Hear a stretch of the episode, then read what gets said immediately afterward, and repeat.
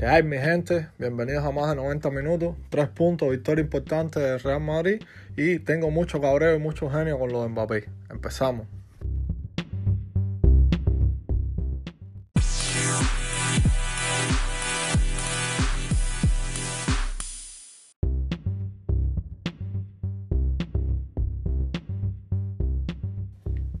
Bueno, les dije, partido importante, tres puntos importantes, victoria importante.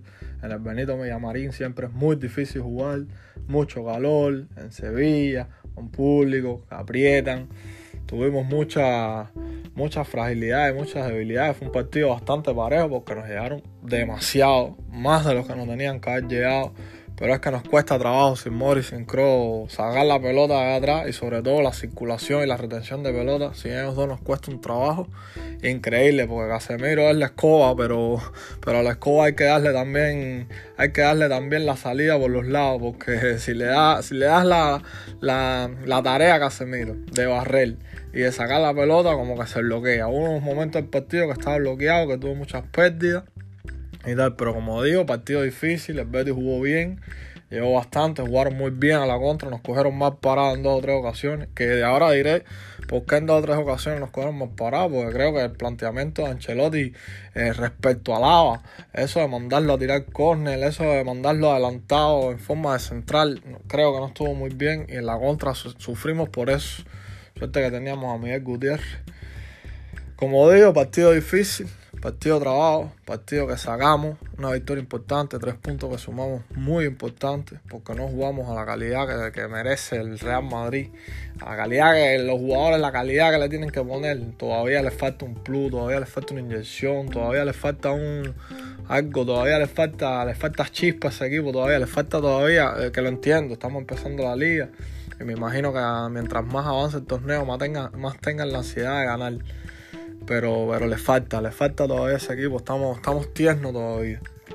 Parte jugador por jugador, como Courtois lo dije en el otro podcast, los goles que nos marcó el Levante, a Courtois, Courtois metido en el partido, a Courtois esos goles no, se, no se los dan.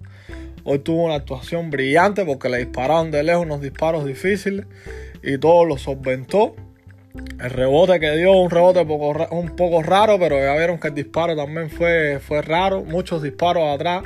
Solo dio rebote en esa acción que dio rebote hacia el medio, que, que Fekir fue a buscar el rebote medio dormido y nos salvamos ahí.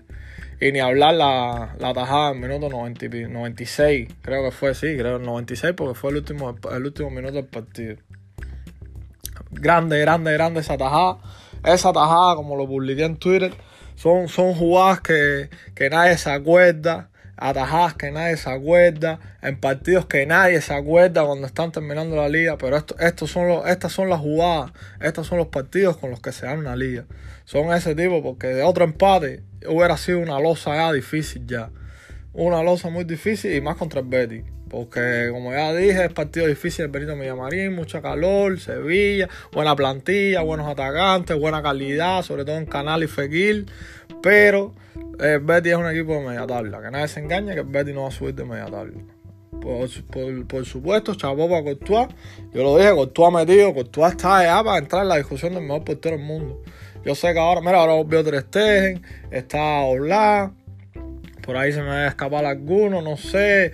Allison, el Liverpool tuvo la temporada que era la Champions, pero después ha sido lesión en lesión. Eso, el de City tiene buenas actuaciones, pero nada destacable. Eduard Mendy, el de Chelsea, nada que ver con nada que ver. tuvo una buena Champions, pero se le ve que no, que no tiene eso de portero grande. Y el otro es Neuer, pero Neuer también nada que ver con nada que ver. Nada que ver con nada que ver porque Neuer hace rato que dejó su mejor nivel. Yo creo que Courtois puede entrar en la discusión del mejor portero del mundo. Alaba, Alaba, si me había gustado como lateral, Alaba como central, me gustó mucho más. Como dijo Ancelotti, yo creo que la posición de Alaba tiene. Yo, yo creo que, que cuando Alaba y, Mendy cierren esa onda izquierda, por ahí no entra nada. Absolutamente nada. Yo creo que Alaba tiene que, que, empezarlo a poner de central. Después está, ¿qué hacemos con Nacho y con Militao? Ahí está mi duda. Que eso yo no soy técnico en Madrid, eso lo tiene que resolver Ancelotti. Pero ¿qué haces con Nacho y Militado? Nacho te puede dar más partidos seguro, eh, más partidos concentrados, como él dijo, más partidos eh, fiel a su estilo.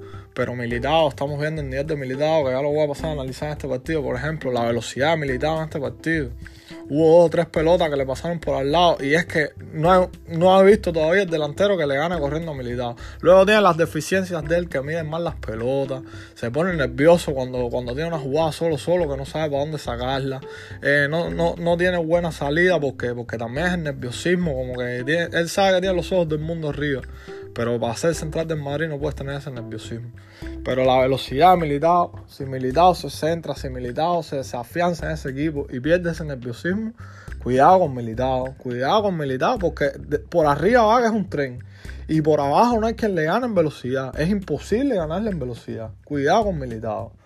Como dije al lado, no me gustó que, que sacara los corners. No se puede, no puedes mandar un central a sacar los corners.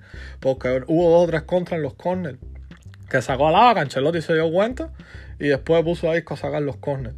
Porque no, no puede ser que Alaba sea central y saque los corners. Eso es incompatible. Eh, hubo dos o tres contras y dos o tres jugadas que nos generaron peligro. Por lo de Alaba estar sacando los corners. ¿Qué decir de Miguel Gutiérrez? Hay que aplaudirle a ese muchacho. Eso es un chamaco que demuestra que tienes ADN Madrid. Ese, ese no se va a poner nervioso. Es verdad que en ataque le falta, que no está incisivo, que pase lo tiene ahí, ahí, ahí, pero tiene buena salida de balón. Es un tapón en la izquierda. Hoy creo que disputó, tuvo 10 disputas de balón y las 10 las ganó. No perdió, no perdió una pelota. Estaba leyendo las estadísticas de Miguel Gutiérrez en el partido y jugó un partido perfecto. Le falta, le falta lo que le falta, es que estamos acostumbrados también a tener unos laterales izquierdos. El Madrid está acostumbrado a tener unos laterales izquierdos que sean más extremos que laterales. Y cuando tenemos un alguien así que, que, cierra bien la banda, que es un seguro defensivo, lo criticamos. Mira el caso de Mendy, que lo hemos criticado mucho y Mendy es un seguro en defensa. Lo que pasa es que le falta en ataque, le falta calidad. Y eso es lo que le estamos viendo a Miguel Gutiérrez también. Que no es que le falte calidad, porque Miguel Gutiérrez se ve que tiene más calidad en los pies. Pero es que le falta ser más incisivo, le falta más recorrido. Más recorrido, pero no obstante eso, el partido de Miguel Gutiérrez, exceso. Excelso, disculpen. De Carvajal, ¿qué decir? Yo lo dije en el otro podcast. Carvajal es un enigma. Porque Carvajal tiene para hacerle el 1-2. Y ten cuidado, no es el uno indiscutible del lateral derecho del mundo. Lo tiene, lo tiene por intensidad, lo tiene por llegada, lo tiene porque tiene gol, porque Carvajal tiene gol, lo tiene porque, porque, porque, porque este sea un jugador descarado que se te va el lateral derecho y te presiona en el mediocampo, que, que, que se te tira a lo loco atrás y te salva una jugada defensiva. También recordemos que hace penales como el del City, eh, como el otro que hizo en una Supercopa, creo que fue que, que fue por un agarrón tonto y eso. Pero Carvajal tiene para ser el mejor lateral derecho del mundo. Yo lo dije, se los dije en otro podcast. El problema de Carvajal es eh, la incongruencia de las lesiones. Que no sabemos cómo le responde el cuerpo. Esa forma de jugar de, de darlo todo con las lesiones es incompatible. Y hay que ver si lo respetan o si no nos respetan las lesiones. Si lo respetan, yo estoy seguro que Carvajal va a ser ahí inamovible. Más ahora que, que se hizo el préstamo de Aerosola a, la Fiorentina. Y Lucas Vázquez es el complemento, pero ahí Carvajal va a ser inamovible. Hoy jugó un partidazo, aparte del gol que fue un golazo. Fue un golazo porque como enganchó esa pelota de volea, es difícil que no se te vaya alta. Así que para mí Carvajal, un juegazo y un golazo.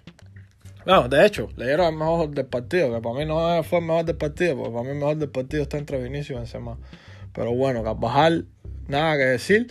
En la primera parte flojo, flojo, pero eso es normal porque estaba falta de ritmo. ¿Qué, más le vamos a pedir si está falta de ritmo? Fede Valverde en su, en su, en, Fede Valverde se ha convertido en jugador mediano. Mediano me quiero, me refiero a que te da dos jugadas buenas, una media mala, una mala es así, es un jugador que se ha convertido como que, está flotando entre el bueno, entre el aprobado, entre el malo, y es así. Es así que fluctúa, pero casi siempre, por eso que fue siempre en mi equipo, casi siempre es más bueno que malo, porque como siempre digo, el recorrido que tiene defensa-ataque es el mejor que tenemos en eso en Madrid. Isco, ¿qué decir de Isco? ¿Qué decir de Isco? ¿Cómo, ¿Cómo usted analizaría el partido de Isco? Partido de disco es dos pases buenos, dos pérdidas malas. Tuvo dos pérdidas que a mí me pusieron los pelos de punta porque la perdió solo con dos centrales por atrás y, Y, con todos los del Betty por delante. Y en serio que, que, ahí me sacó las casillas. Después dio dos pases buenos. Limpió marcas como él limpia marcas, que eso es lo mejor que tiene. Limpiar la marca y abrir el espacio. Pero yo, yo sinceramente no sé cómo analizar el partido de disco. Yo lo veo, a veces lo veo metido en el partido, a veces lo veo metido en Madrid. A veces digo, pero es que este tío quita las ganas de verdad de ver fútbol. De ver fútbol. Disco quita las ganas de ver fútbol. Esa trazadera de balón. Es que no es incompatible con la forma de jugar del Madrid. Realmente no, no sé cómo analizar bien el juego de Isco, porque es que Isco, Isco tiene dos facetas. La faceta muy buena, que es cuando se engancha rivales, cuando te filtra dos pases buenos, cuando tiene buen disparo. Hoy tuvo uno de derecha que se le fue bastante cerca por el primer palo. Pero, pero no, pero yo lo veo que le falta. Le, le falta a Isco la chispa que lo convirtió en inamovible en Madrid. De hecho, Isco, recordemos que con Zidane lo ponía regular en las finales de Champions. En las finales de Champions Isco era regular. Pero era por eso, porque te daba una pausa. Que a veces el Madrid necesita esa pausa, pero te la daba bien Te la daba en el momento que iba. Te filtraba el pase en el momento que iba. Eh, te recorría mucho. Hoy Canales le ganó un pique a Isco. Canales, que Canales sabemos los problemas de rodilla que tiene. Y le ha ganado un pique de, 100, de, de, de 15, 20 metros a Isco, pero pero fácil, fácil se lo ganó. Yo dije, no, no, no tiene forma física, de verdad, para este fútbol. Pero bueno, yo sé que Ancelotti confía en él y lo va a seguir poniendo. Casemiro la escoba, como ya dije, la escoba, el partido de Casemiro me, me encantó la falta que le hizo Hernández Hernández. Porque mira que el Hernández Hernández ese nos ha jodido. Le tengo un odio rubio ese, porque cada vez que le pitan Madrid es lo mismo. Dieron los datos ahí. 14 victorias, pero 7 derrotas y 5 empates. Yo creo que tiene que ser el árbitro que peor registro tiene con nosotros. Sinceramente, porque Hernández Hernández, vaya. Hoy se dio una, una de tarjeta, fue lo que le soltó a Betty ese, verdad que la llevaban, pero, pero es que no, los partidos se le van de las manos, los partidos con él son feos, de verdad, que árbitro más malo. Me encantó que Casemiro le metiera el hacha. se la dé bien da. Vinicius, ¿qué hablar de Vinicius? Vinicius regular, lo dije en los otros podcasts, Vinicius regular. Mira, ¿qué fue, ¿qué fue lo que les dije en los otros podcasts? Tú sabes con Vinicius lo que va a pasar. Tú sabes que él va a llegarte dos veces. Tú sabes que él hoy hizo una jugada espectaculares que se boa. Es que, es que es imparable. En velocidad es imparable. Tiene unos regates locos que nadie se los espera que en serio, que, que, que Vinicius, Vinicius regular. Por arriba de todo el mundo, Vinicius regular. Mira, se comió la que le, la que le dio el centro Miguel Gutiérrez, que, que parece que la despejó en vez de meterla al acto. Pero eso, eso tú lo sabes de él. Eso tú lo sabes de él. Pero, pero también no sabes si te va a hacer las jugadas espectaculares de Vinicius. Nadie se las espera. Ni, ni tú que eres de Madrid, que lo conoces, que lo has visto 70 veces, se las esperan porque si no los defensores lo esperaran.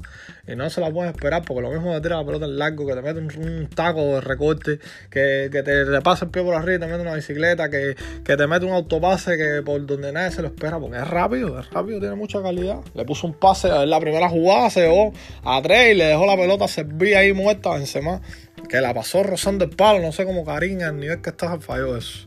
Pero de Karim, de Karim no podemos hablar nada malo, porque es que el, pase a gol de Carvajal, ya, ya eso vale, ya el partido entero. de Karim, ¿qué vamos a decir? La asociación en las bandas, yendo abajo a recibir la pelota. ese compañerismo que tiene, lo veo hasta defendiendo duro, corriendo a la defensa. Nada se le puede reprochar a Karim. En serio, mira que yo critiqué a Karim, a Karim en su tiempo, pero es que ahora no se le puede reprochar nada. Esa que se comió en los, minutos iniciales, pero, pero se vale. Se vale que la falle, la tiró pegada, la tiró bien, la tiró como era, el segundo palo con rosca interna, pero no le entró. Y el otro es Gareth Bale. ¿Qué, ¿Qué, hablamos de Gareth?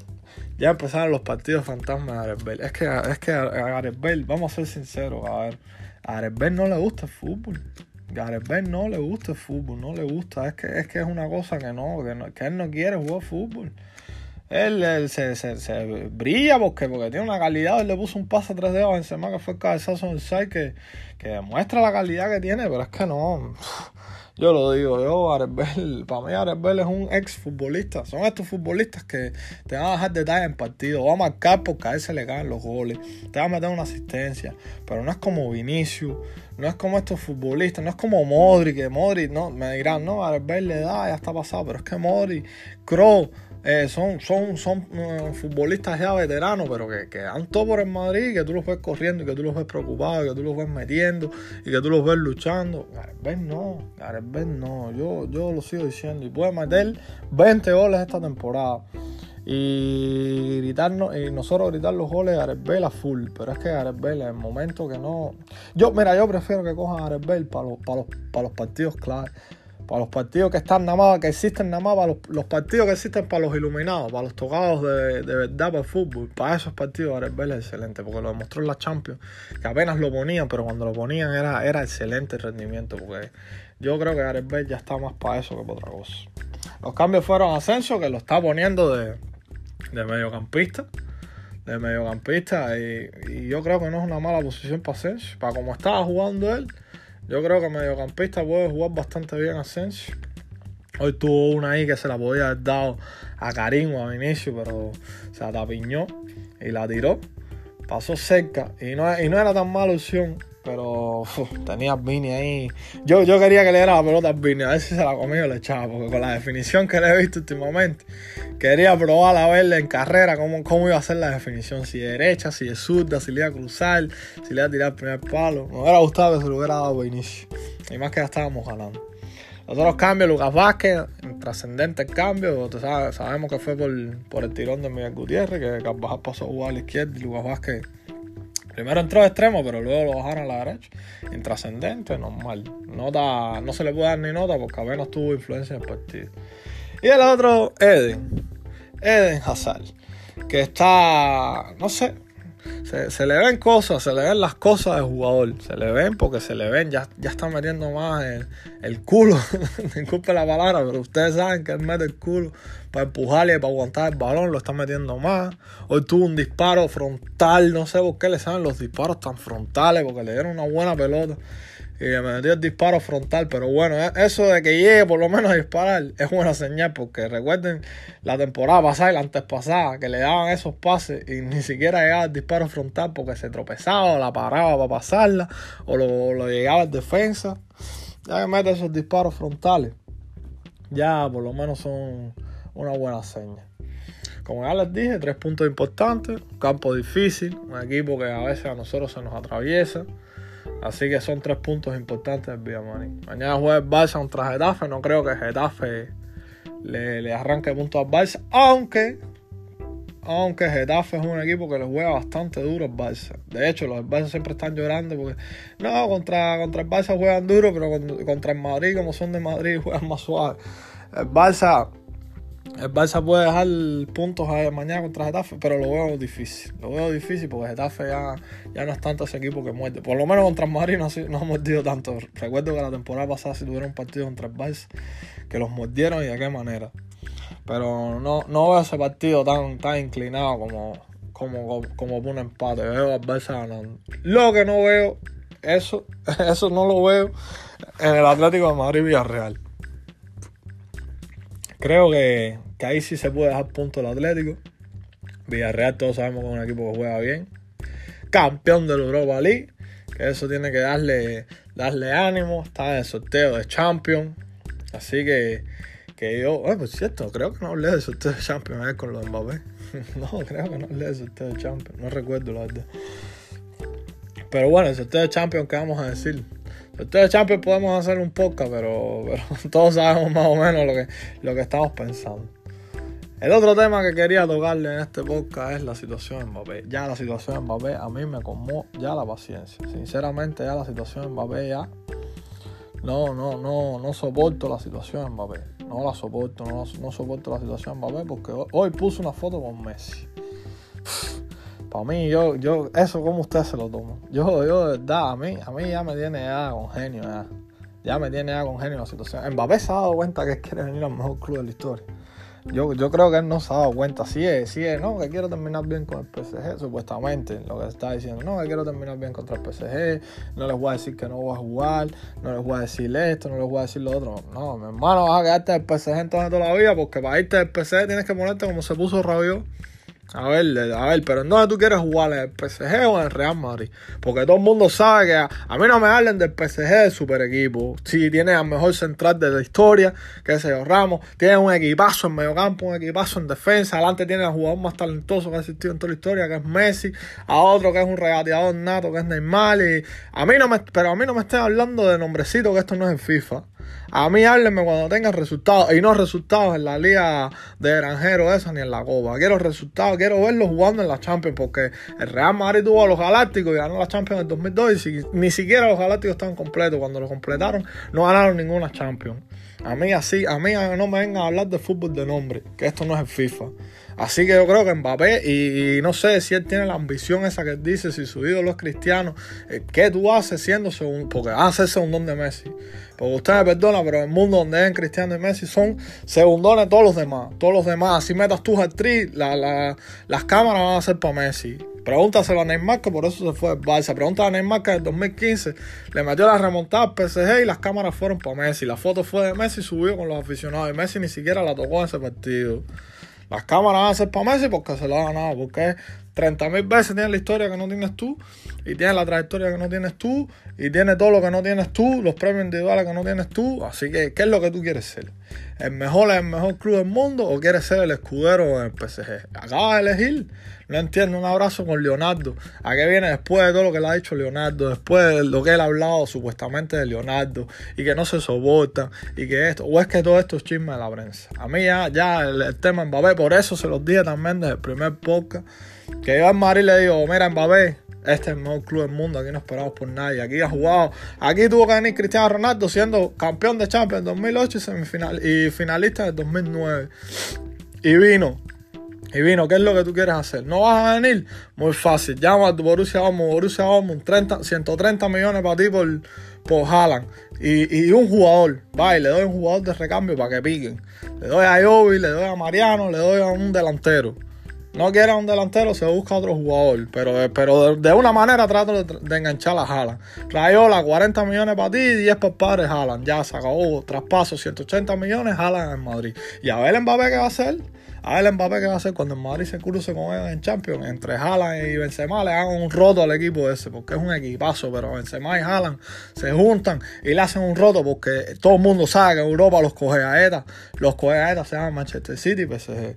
Porque a mí a la gente me tiene un poco ya cansadito con el PSG. El PSG está muy equipazo. Y yo cristiano y se los violó el Parque de los Príncipes y el Bernabéu. A mí no me estén hablando mucho del PSG. El PSG cuando tenía el, super equipazo, que él también, el primero que armaron, y Beckham, que hablaban mucho, el Barcelona también cogió y se los violó. Aquí le han ganado el PSG, llegaron a final de Champions, el Bayern los lo, vaciló todo. A mí que me estás hablando del PSG. A mí que me estás hablando tú, Mbappé, que tú tienes, que tú quieres quedar bien con el PSG y que no sé. No, no, no, no, no, no. O vienes a Madrid o no vienes. ¿Cuál es el abrazado, el abrazado con Leonardo? ¿Cuál es el, la foto con Messi. Por eso es que yo voy a entrar a Twitter y a todas las páginas maristas, no, Mbappé, no, que bien le queda el uniforme Mbappé, no, no, ¿cuál es la lloradera por Mbappé? ¿Cuál es la lloradera por Mbappé? Veces la lloradera sí que nos falta, nos hace falta ese equipo porque si no vamos a ser un equipo como la temporada pasada, fluctuando para arriba, para abajo, para arriba, para abajo, pero ¿cuál es la lloradera? En Madrid por Mbappé. Ya 180 millones, no los quiere, 180 millones para Haaland para porque el Borussia va a dejar de ganar 70 millones, porque el año que viene la cláusula va a 75, va a dejar de ganar 70 millones cuando tú le ofrezcas 130 y un, y un, y un jugador del Madrid. No lo creo, no lo creo porque Borussia sí, por algo se, se, conoce porque es un equipo vendedor. Y ya empezó la temporada y sé que es difícil, pero voy a su puerta, toco a su puerta. Mira, aquí tiene 130 millones. 130 millones, escoge jugador de la plantilla que tú quieras, menos los intocables, por supuesto. Los que tú sabes que son transferibles, escoge jugador que tú quieras. A ver si va a decir que no, Rayola, mira, coge tus 40 millones de comisión. Y el padre de Haaland coge tus 10 millones de comisión. Para que te hagas otras chocitas, vale. y ya, ya, Haaland un sueldo de crack. 20 millones por temporada, ya. Y se acabó la novela en Mbappé. Y cuando le, le partan la cara a Mbappé de nuevo en la Champions, que es lo que le estoy seguro que le van a hacer al PSG. Porque es todo el mundo con bombo y platillo, PSG, PSG, PSG no tienen, no tienen de verdad los timbales que hay que tener para ganar una Champions, porque la Champions lo que hay es que tener personalidad y coraje. A mí no me están engañando que Messi, que no, Messi, no, ahora tiene a Messi, todo cambia. Que Messi, que Messi tenía eh, un equipazo en el Barcelona ese y todo el mundo le pasó por arriba y tenía tres goles de diferencia, que nunca había pasado nada con tres goles de diferencia y todos se los remontaron y le metieron ocho con un equipazo que, que están hablando a mí. No, que va a cambiar el equipo, que va a cambiar que Neymar, todo el mundo sabe que es una corona. De las tres últimas Champions ha jugado una sola están hablando, siempre anda lesionado, si no siempre anda tirándose, o si no siempre anda chupando balón para no hacer nada con el equipo, como hizo con la final de Champions contra el Bayern, que perdieron porque todos los balones se los quería jugar. A mí no me están hablando mucho y veo mucho bombe platillo con Mbappé y mucha vocería con Mbappé. Vamos, que nosotros somos en Madrid. Vamos que nosotros somos Madrid. Mbappé sí, campeón del mundo y junto con Haaland son los, proyectados a hacer el relevo de Messi y Cristiano. Pero también se le enfrió el pecho en la final de la Eurocopa con el penal y también se le enfrió el pecho en la final de Champions contra el Bayern. Que le dieron tres pelotas de gol y las tres las tiró que parecía un, una mamita. En sea bobería, hagan la tres Mbappé que nosotros somos en Madrid. Igual es Mbappé, Mbappé, Mbappé, Mbappé. Todo el mundo escribiéndole Mbappé, Mbappé, Mbappé, Mbappé. Dejen ya Mbappé tranquilo ya. Que acaba de tomar su decisión. Le quedan tres días tres días para tomar la decisión de su vida. La decisión de su vida, porque yo no creo que el Madrid sea tan, tan de verdad, tan traste, que se quede una temporada más esperando en Mbappé. De verdad que no lo creo. Y, que, y vamos a ver cómo sale esta temporada, porque la temporada pasada no ganamos nada. Que genio mío fue bastante. A pesar de hacer una temporada buena, no nos alcanzó para ganar nada, porque nos falta un jugador que, que es el que nos lleva a ganar esas cosas. Y es Haaland o Mbappé. Es a. ¿Qué más le vas a demostrar a Mbappé? te le viraste al PSG, le ofreciste 160, después subiste a 180, ya, ¿qué más, qué más vas a hacerlo por Mbappé? 200 millones, no, aquí esto no es el Barça, hermano. Esto es Madrid, porque el PSG se cree que, que los pies que le han metido al Barça a los otros clubes de Europa se los van a meter al Madrid. No, no, y en Madrid yo no sé qué, qué hace qué hace hablando de esto. Dejaste salir a Sergio Ramos, dejaste salir a Cristiano y ahora no vas a tener la personalidad para decirle, Mbappé, ¿tú quieres jugar aquí o no? ¿No quieres jugar aquí? ¿No vas a forzar para jugar aquí? Arriba estoy tocando la puerta de Haaland. Y ahí se acabó el problema. La verdad que lo de Mbappé a mí, a mí me, tiene tocado un poco la moral. Me tiene un poco tocado la moral. Pero bueno, como ya les dije, victoria importante. Vamos a ver en qué termina lo de Mbappé. Y mañana les diré análisis Barça Getafe y, y, Atlético Villarreal. Y comentaré un poco los grupos de la Champions, creo que no los comenté. Aunque todos sabemos más o menos lo que pensamos y eso no es tan importante los grupos, pero bueno, hay que comentar. Ustedes saben, un saludo, nos vemos.